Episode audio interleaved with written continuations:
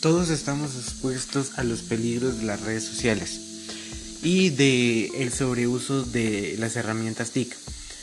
Algunos de estos peligros son la desconexión del mundo real, el uso indebido de fotos, la suplantación de identidad, el ciberbullying, los problemas para encontrar trabajo y relacionarse con los demás, la pérdida de productividad, la, desprotección de menores, entre otros.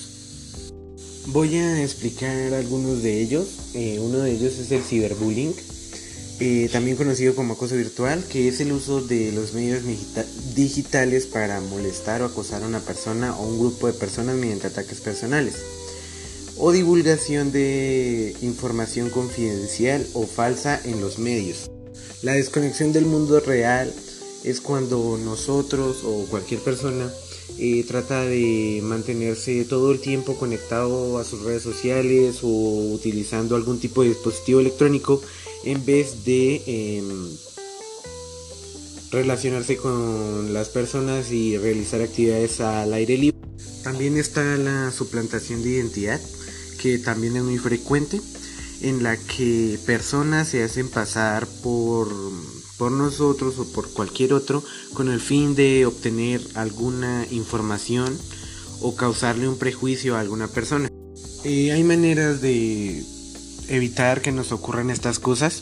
y algunas de ellas son pues utilizar un antivirus, ¿no? Pues eh, con un antivirus podemos evitar que personas externas ingresen a, nuestro computador y a nuestra información personal. Eh, también hay que configurar los parámetros de privacidad en nuestras redes sociales para que no todo el mundo tenga acceso a lo que nosotros hacemos y a lo que nosotros no es por ejemplo cosas como la dirección de nuestra casa, donde estudiamos y cosas así.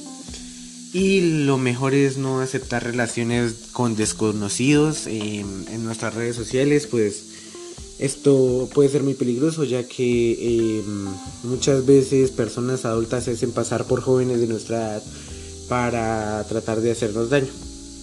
Esos son algunos de los peligros de internet y de las maneras de protegernos. Eh, haré más o explicaré más en una próxima en un próximo podcast.